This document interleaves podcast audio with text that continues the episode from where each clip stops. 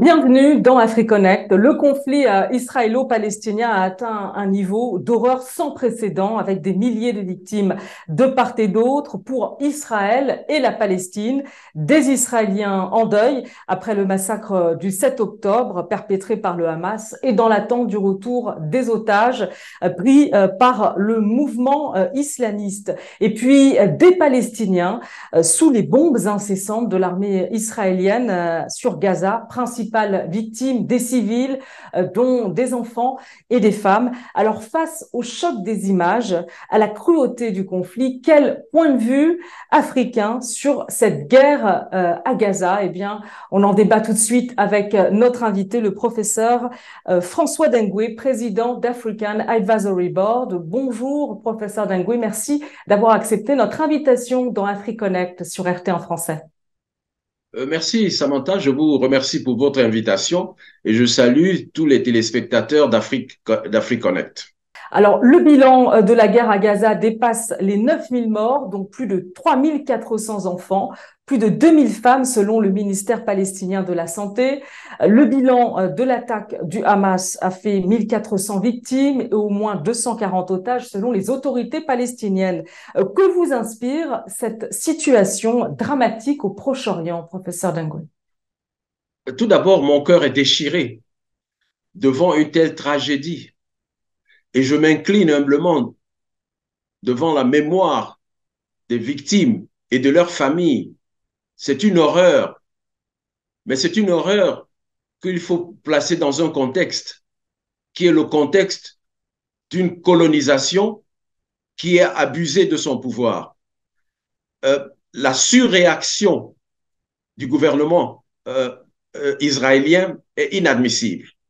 Vous avez parlé de plus de 3400 enfants morts. Ça restera gravé dans la mémoire de, de l'humanité comme un crime, comme un crime de guerre commis par l'État israélien. C'est inadmissible et ce qui est d'autant plus désolant, c'est que des forces de pays qui soutiennent, qui soutiennent cette action n'agissent pas dans le cadre de la paix. Bien sûr, je m'incline et je le répète, il faut jamais l'oublier, dans la devant la mémoire des morts du 7 octobre, de l'action militaire qu'a menée Hamas sur le territoire israélien. C'est très regrettable, c'est condamnable, c'est assimilable pour les victimes civiles à un crime de, guerre. Et ce qui serait intéressant, c'est qu'il y ait une enquête pour identifier ceux qui auront commis un crime de guerre euh, de la part de Hamas sur le territoire euh, euh, israélien. Mais l'action, l'attaque de Hamas, des brigades Al-Qassam du 7 octobre ne saurait être réduite à une action de crime de guerre. C'est une action militaire extrêmement importante. C'est peut-être l'action militaire la plus importante depuis la création d'État israélien en 1900, le 14 mai 1948. Et c'est une une action militaire qui change tout sur le conflit, ce qu'on appelle le conflit Palestine-Israël. Parce que il faut alors, ce conflit, c'est un vieux conflit euh, israélo-palestinien d'après-guerre ponctué par de multiples euh, médiations occidentales. Comment expliquer ce terrible basculement dans la violence euh, et dans une guerre qui s'annonce longue selon les autorités israéliennes? Ici, nous devons prendre le recul et on voit que dès la conception même de cet État, et pour, la conception, il faut aller dans un livre qui a été écrit par euh, Theodore Herzl et qu'il a publié en 1896 qui s'appelle L'État juif. C'est à ce moment que se coagule la notion de construction d'un État juif. Et dans ce livre, vous ne verrez jamais qu'il parle d'Israël. C'est la Palestine le, comment est conçu ce projet? C'est tout le projet sioniste. Et si l'on n'a pas une connaissance euh, détaillée, on ne peut pas comprendre. Tout ce qui va apparaître devant nous va apparaître comme des, coups de théâtre. Mais des, coups de, théâtre, en réalité, dans une tragédie qui a été initiée en Europe et en particulier qui a été coagulée dans ce livre que j'invite les téléspectateurs à aller relire. Parce que ce livre contient en germe toutes les souffrances que l'on voit aujourd'hui. Et ce n'est pas par hasard que Théodore Herzl est considéré comme la figure la plus respectée de l'État Israël. Mais de mon point de vue, ce livre est vraiment rempli de, du, du projet avec beaucoup de côtés négatifs qui rendaient cette évolution inévitable. Et cette évolution est d'autant plus inévitable que dans ce livre, le projet, donc, c'est un projet colonialiste qui utilise comme cheval de bataille,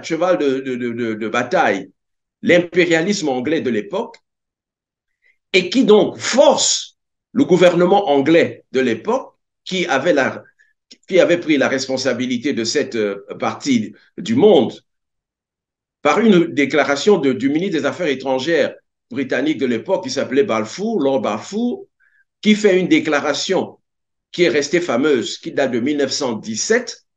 Et dans cette déclaration, il dit qu'il offre un home, un homeland aux Juifs. Donc, euh, c'est-à-dire que l'Angleterre prend sur elle, le gouvernement anglais prend sur elle, d'offrir un foyer, on peut parler ainsi, aux, aux Juifs du monde sur le territoire palestinien. Alors, c'est quand même incroyable. Même si on est dans l'époque de l'impérialisme, je me permets, moi, gouvernement anglais, d'offrir à une tierce personne quelque chose qui ne m'appartient pas. Si on ne va pas à la base sur le, et qu'on ne comprend pas à la base que c'est un projet colonialiste de type européen et qui ignore, et c'est ça qui ignore tous les habitants de, ces, de, de ces, tous les Palestiniens qui y vivaient qui ignorent même les, Juifs qui vivaient là depuis plus de 500 ans mais, sur les médiations, euh, l'historique que, vous rappelez est très important, mais sur les médiations occidentales qui se sont succédées, euh, on a vraiment du mal à comprendre euh, le positionnement finalement des Occidentaux face au drame actuel qui se déroule à Gaza. Euh, citons la, la, résolution onusienne euh, portée par la Russie, qui est soutenue par plusieurs pays. Ces pays qui soutiennent euh, cette, cette résolution sont la Chine, euh, le Gabon, euh, les Émirats arabes unis notamment. Et c'est une résolution qui a été rejetée par les États-Unis, par justement le Royaume-Uni, et puis la, la France qui s'est abstenue. quelle est votre compréhension des choses? Moi, je ne suis pas surpris cela rentre dans la logique. Et c'est pour ça que euh, c'est quand même dommage qu'un sujet aussi important ne soit pas enseigné comme il faut dans les écoles. On fait le flou et on ne veut pas que les gens comprennent le fond du problème. Moi, je ne suis, je ne prends pas parti. Moi, je suis pour la justice et je crois que la justice ne peut exister euh, que euh, je suis pour la paix. Ça, c'est la première chose. Et je ne fais pas de différence entre les hommes, que ce soit blancs, jaunes, juifs, arabes, etc. Mais pour qu'il y ait la paix, il faut qu'il y ait la justice. Et je le dis toujours. Et la condition de la justice, c'est qu'il y ait la vérité. Et ici, la vérité doit avoir son aspect historique. Et vous verrez que euh, le, cas américain est important. Le président Kennedy, c'est pas pour rien que j'ai cité le président Kennedy tout à l'heure, parce que c'est le dernier président américain qui a essayé de vouloir contenir l'ambition extravagante de certains, de, des juifs venus d'Europe, parce qu'il faut insister là-dessus. C'est des juifs venus d'Europe qui ont créé Israël. Et au mépris même des juifs qui vivaient là, je le répète, depuis très longtemps. Si bien que quand on a créé l'État d'Israël en 1948, beaucoup des juifs, enfin un certain, euh, une, une, peut-être pas une majorité, mais un nombre suffisant de juifs et des représentants euh, des représentants de la communauté juive et même des religieux juifs se sont opposés, je dis bien, opposés à la création de l'État d'Israël, parce qu'ils étaient opposés au sionisme. Et c'est très, très bizarre, cette histoire, parce que dès que vous, vous utilisez, que vous dites que vous êtes contre le sionisme, on vous accuse d'être un anti-sémite. Moi, je ne sais même pas ce qu'est un petit peu l'antisémite. Moi, si vous me demandez, moi, je suis incapable de faire la différence entre, euh, entre de, juifs et tout ça. Moi, pour moi, moi, je considère que ce sont des hommes. Je n'ai, pas de parti pris. Et, ce, et, le paradoxe ici, c'est que celui même qui a créé le mot du sionisme, qui était donc Monsieur Nathan Beerbohm, c'était un juif qui vivait en Europe de l'Est, je ne sais plus exactement quoi, je crois en Hongrie ou quelque chose comme ça. Et c'est lui qui, en, en 1800, euh, euh, en 1800, je sais pas, 1800, 1890 ou quelque chose comme ça, c'est lui le, le, créateur du mot et du concept sionisme. Il a assisté même au premier congrès sioniste qui a été à Bâle en 1897, où on mettait... Pour revenir, euh, François, sur, sur, ma question... C'est important, ce que je veux dire, s'il vous plaît.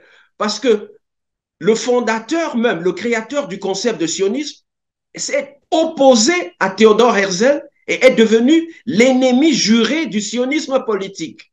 Donc, si on accuse les gens d'être anti-sionistes, il faut dire que celui qui a créé le mot sioniste et créé le concept était opposé, était opposé farouchement à la création de politique, au sionisme politique, dont l'expression a conduit à la violence que, euh, que nous connaissons depuis 1948 et qui n'a pas cessé dès lors. Mmh. Mais pour revenir à ma question, euh, pourquoi euh, la, demande de cesser le feu euh, ne passe pas à l'ONU hein? Alors, la demande de cesser le feu ne passe pas à l'ONU. Vous savez que le président Poutine a dit quelque chose que je trouve intéressant. Il a dit que les États-Unis avaient pris le monopole de la question de Palestine en disant qu'ils allaient la régler et au résultat des courses, ils ne l'ont pas réglé. Vous savez que M. Jack Sullivan, il y a encore trois semaines, ou, quelque chose comme ça, disait que le problème de la Palestine est complètement réglé et que la région est en paix. Vous voyez, et c'est pour ça que je disais tout à l'heure que l'opération du 7 octobre, c'est un changement majeur, c'est un tournant historique dans l'histoire depuis 1948. Donc, il n'avait pas, la stratégie américaine a échoué, parce que ce n'est pas une stratégie qui, qui, visait à amener la paix, c'était une stratégie qui, euh, bon, toute proportion gardée, euh, s'assimilait à encourager une espèce de, de, euh, la même façon que les, colons américains ont exterminé les, populations autochtones des États-Unis pour y installer le pays que l'on connaît aujourd'hui, les États-Unis d'Amérique. Il est probable, je ne suis pas certain, que dans la tête des autorités américaines, mais certainement dans celle des autorités euh, qui, commandent aujourd'hui en Israël, il y avait l'espoir qu'ils allaient éliminer progressivement la population et le courant nationaliste euh, euh, palestinien, de même qu'on a éliminé les Amérindiens et les chasser et occuper leurs terres, établir les, les, les, les, colonies, même dans les endroits qui, les petits endroits qui leur restaient. Est-ce que c'est ça la réalité, François Dengue, ou alors euh, est-ce que justement euh, les États-Unis, euh, les pays occidentaux, finalement, ont, occulté ce dossier israélo-palestinien, pensant finalement que même si le processus de colonisation d'Israël sur les territoires palestiniens pose des questions, mais est-ce qu'ils ne pensaient pas justement que la question, bah, que la situation était stable dans la région? Mais c'est ce que je viens de vous dire. Ils ont cru que la, station et la situation était stable.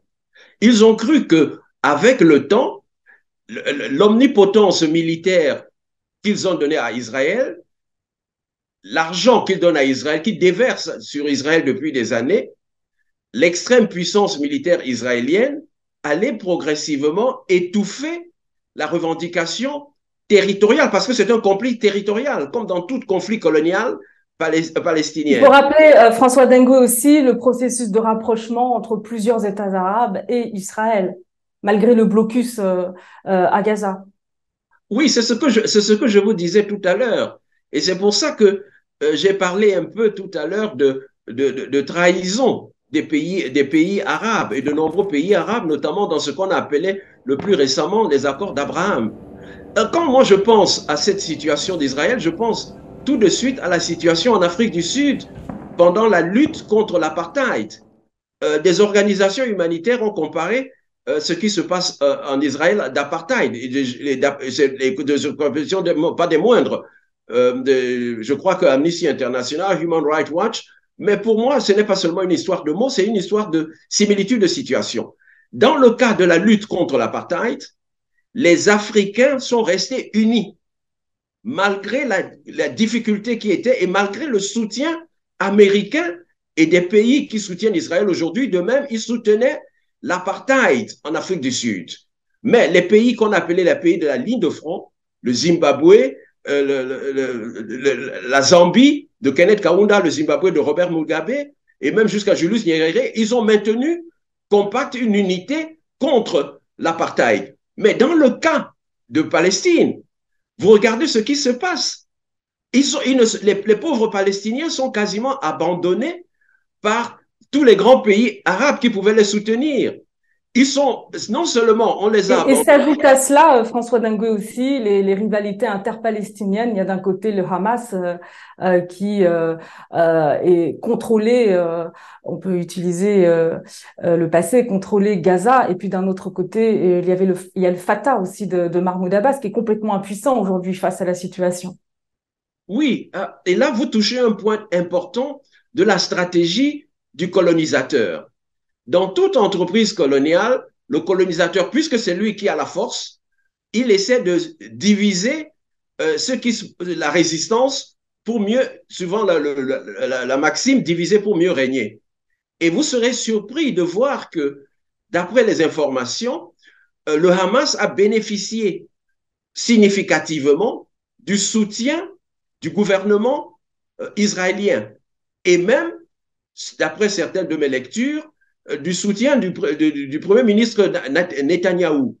Donc, euh, le gouvernement, quel était le calcul politique? C'était donc d'affaiblir la résistance palestinienne qui est décomposée. Il n'y a pas seulement deux. J'ai compté dernièrement, il y a environ 17, une vingtaine de, 17 à une vingtaine de groupes palestiniens qui se sont même à un certain moment entretués. Parce que c'est quand ils s'entretuent, c'est tout bénéfice pour l'occupant. Alors, c'était une stratégie qui a été menée et qui ne date pas d'aujourd'hui.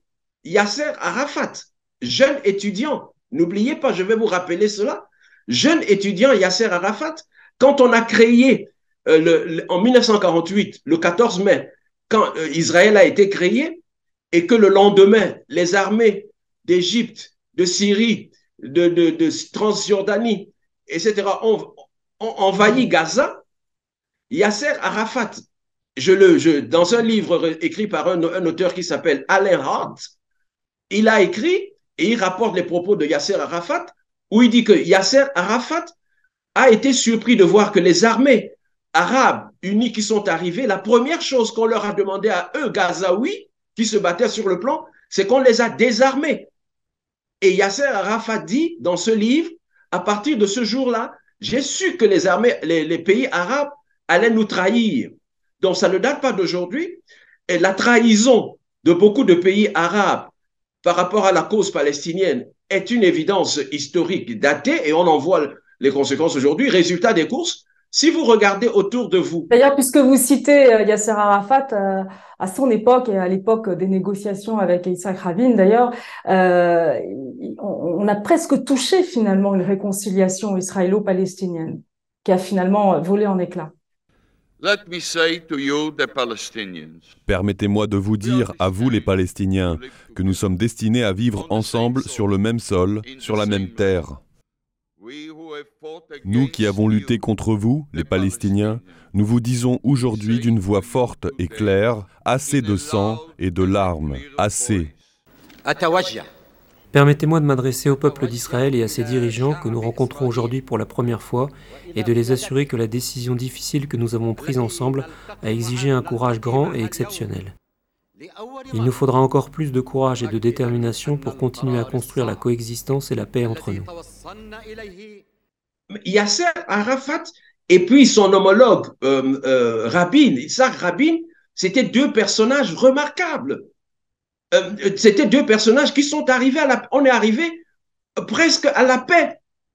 Et, Yasser, et, il faut savoir que les Palestiniens ont beaucoup donné des accords d'Oslo. Je me rappelle, ils dans leur charte, ils étaient encore dans l'illusion qu'ils pouvaient effacer Israël. Ils sont venus à la raison et ils ont reconnu l'OLP de Yasser Arafat il y a plusieurs phases. Il y a une phase terroriste que je réprouve complètement, mais après les accords d'Oslo, les Palestiniens se sont comportés très, très bien. Et le Premier ministre euh, Rabin se comportait très, très bien. Et on était tout près de réaliser la paix dans cette région. Mais qu'est-ce qui s'est passé? Isaac Rabin a été assassiné.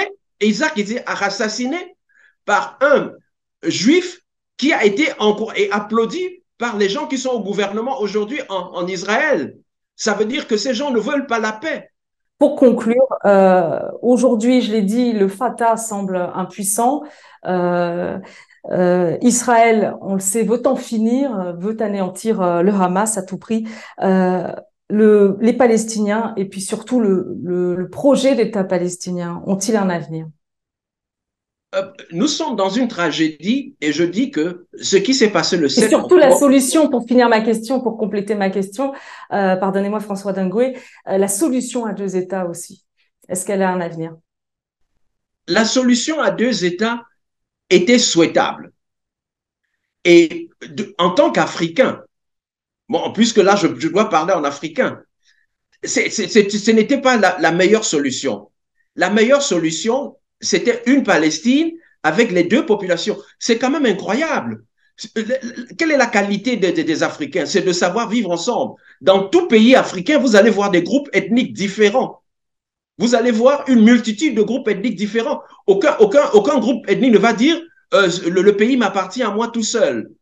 Comment se fait-il que c'est impossible de vivre ensemble? Pour moi, la solution idéale, ce serait un État unique avec tous les groupes ethniques qui y vivent. Mais ceci n'est plus possible parce que dès 2018, le gouvernement israélien a pris une, une mesure de nature constitutionnelle qui place les juifs au-dessus des autres. C'est très dangereux. Cela veut dire que ça condamne Israël à ce que euh, je vais finir en, donnant une citation de, de, Moshe Charet, un ancien premier, le second premier ministre israélien, qui a eu un moment, dès, dès 1955, a eu un moment de lucidité et il a vu que le navire était en train d'aller à la dérive et en, train d'aller à la dérive et Ben Gourion qui le remplaçait, il a vu que c'est une, c'est une voie vers euh, infernale. Il a dit ceci, je cite, What is our, quelle est notre vision sur cette terre? Est-ce que nous vivons, nous voulons une guerre de génération en génération ou bien nous allons vivre seulement par l'épée. C'est le premier ministre, le second premier ministre, je crois, d'Israël qui dit ceci dès 1957, le 12 octobre 1955. J'ai noté sa citation. Ça veut dire que voici un dirigeant des premières heures d'Israël qui voit que nous sommes sur le mauvais chemin. Il est temps d'arrêter cette folie et de nous entendre avec les Arabes et l'environnement régional dans lequel nous sommes. Parce que le projet de Theodore Herzl de vouloir un endroit uniquement, et c'est là, le, qui est mauvais, exclusivement pour les Juifs, en ignorant ceux qui y sont, sous prétexte que cela, c'est un droit qui leur est dû par la Bible. On va conclure euh, là-dessus, François Dengoué, peut-être aussi avec une médiation euh, plus large, une médiation réellement internationale aussi, pour tenter de régler ce grave conflit la, médiation, la médiation va venir. Pour moi, c'est inévitable. Parce que, comme je vous ai dit, Israël ne peut plus exister dans la forme qui a été conçue, qui est celle, qui est celle qui est ici. Et Israël, par ses occupations euh, et, les, colonies, a du coup, y compris dans les territoires qui appartenaient au, que l'ONU avait attribué en 1947 à, la Palestine, les, implantations et Jérusalem qui devait être une zone neutre. Donc, les implantations israéliennes ont empêché même la solution à deux États. De facto, Israël a créé les conditions d'un État unique. Et je crois que tôt ou tard, on va arriver à cela. Peut-être qu'il faudra une solution à deux États intermédiaires, mais la solution idéale, ce sera la solution à un seul État où chaque citoyen, sans discrimination de race, de groupes ethniques, de religions a les mêmes droits. Parce que, comme je le dis et je le répète, c'est la paix ne peut être assurée que s'il y a la, justice, et la justice ne peut être assurée que s'il y a la vérité. Or, la vérité, c'est une vérité d'une implantation coloniale de nature européenne. J'insiste là-dessus. C'est une, et puis vous allez voir que tous les dirigeants israéliens, depuis la création de l'État Israël, ne sont pas des, juifs qui viennent de la souche juive qui était là depuis des millénaires, mais ce sont des, de la, des émigrants qui sont venus d'Europe et qui ont le monopole du pouvoir. Merci beaucoup à vous, François Dengue. Merci. On, on aura l'occasion de revenir euh, avec vous, notamment, euh, et de livrer euh, le point de vue africain sur euh, ce très grave conflit qui se déroule au, au Proche-Orient, le conflit israélo-palestinien et l'opération militaire euh, qui se déroule israélienne qui se déroule actuellement à Gaza. Merci beaucoup à vous, François Dengue. Merci. Et merci à vous de nous avoir suivis. À très bientôt pour un nouveau AfriConnect sur RT en français.